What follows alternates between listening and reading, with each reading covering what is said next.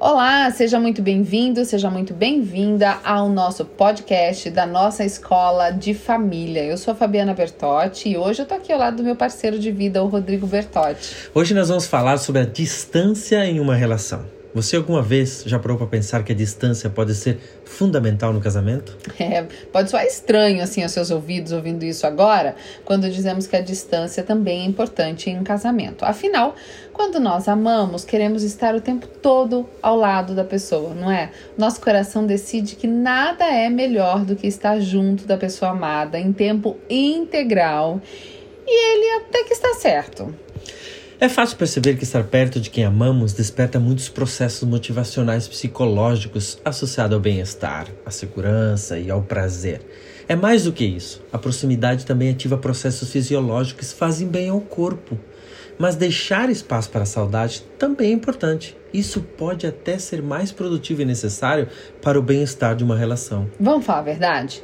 Quem não se lembra do início do namoro, quando cada um ia para sua casa depois de um encontro romântico e dez minutos depois já estava sentindo saudade? Você lembra disso? Uhum. O coração sempre ficava apertado com a distância e a gente ficava com aquela sensação de ansiedade que só cessava, só parava no encontro seguinte, não é?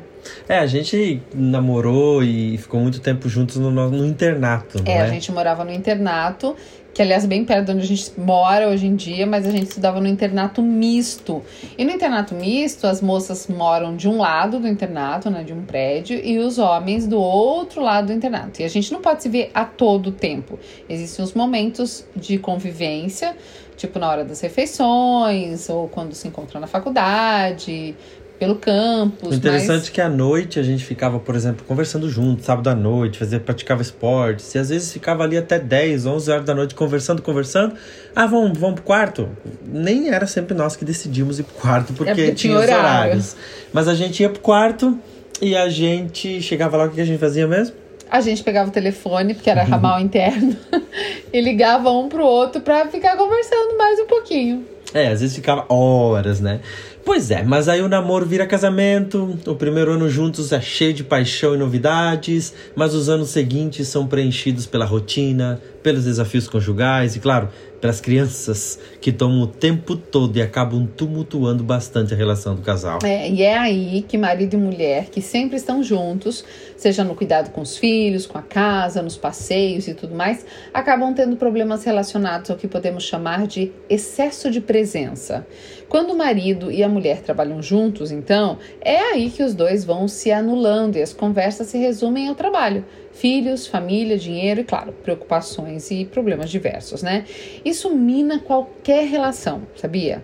O excesso de presença tira o espaço do indivíduo e uma pessoa pode acabar se sentindo sufocada na relação. Ela mesma se sufoca e nem percebe. E nos últimos tempos que o mundo está vivendo, então, desde o início da pandemia, por exemplo, há cerca de um ano e meio, muitas pessoas passaram a trabalhar em home office ou até mesmo perderam seus empregos e tiveram que começar um novo negócio dentro de casa. Por consequência disso, É, muita gente viu o seu próprio espaço ir embora e dar lugar à proximidade em excesso, o que acabou tumultuando muitas relações, né, que a gente está vendo aí é, no início, né? Todo mundo teve que aprender a se relacionar de novo. De- e agora em tempo integral, né? Aqui no Brasil, em 2021, apenas de janeiro a março, os cartórios de notas já registraram quase 27% a mais divórcio do que no mesmo período do 2020. Isso porque o último ano já havia registrado um número recorde de divórcios, tudo De efeitos da pandemia. É verdade. E entre as principais justificativas para a separação está o fato de que a convivência 24 horas por dia é muito pesada. Afinal, antes da pandemia, as pessoas tinham suas válvulas de escape, né, como trabalho e outros compromissos externos. Ninguém se preparou para ficar em casa o tempo todo. A quarentena deixou tudo exposto e muitos problemas ficaram insuportáveis. Além disso, vamos combinar, ter contato visual e físico com alguém 24 horas por dia é um convite a enxergar todos os defeitos dessa pessoa. Não que não seja mais, não que não se veja mais as qualidades, mas o que a gente verbaliza são só os defeitos, não é mesmo? É verdade, porque se a gente está ali o tempo todo vendo a pessoa, a gente não está mais é, é, se limitando ou imitando ou fingindo. A gente baixa a guarda e a gente está ali mostrando os nossos defeitos no dia a dia. Eu sei que tem muita gente que sofre exatamente pelo oposto, por trabalhar muito ou de repente ter que viajar bastante a trabalho e por isso não pode estar assim tão presente na educação dos filhos e na convivência com o parceiro. Para esses casos, o mais indicado é usar a tecnologia para se tornar mais presente, na medida do possível, seja fazendo uma chamada de vídeo, para matar a saudade, é claro, mandando aquela mensagem amorosa durante o dia para quebrar o gelo que a distância sempre acaba impondo na gente. Assim, o reencontro sempre é cheio de alegria e satisfação por estar juntos em família, por alguns momentos da semana para matar a saudade. O tempo de qualidade que se passa em família fica muito mais prazeroso nesse caso. Porém, agora, voltando a falar do excesso da presença que estamos abordando aqui nesse podcast hoje, queremos te dar algumas dicas para amenizar a situação e tornar a sua relação conjugal harmoniosa, mesmo que não esteja, né, nesse momento, nesse momento tendo espaço para saudade, tá? O primeiro passo para aliviar a tensão criada pelo excesso de proximidade nas 24 horas do dia é exatamente incluir um pouco de distância física na sua rotina. É importante que você e seu parceiro tenham hábitos individuais. Alguma coisa que você e ele gostem de fazer sozinhos, seja a prática de um esporte, academia, um momento de leitura ou até mesmo uma ida no supermercado.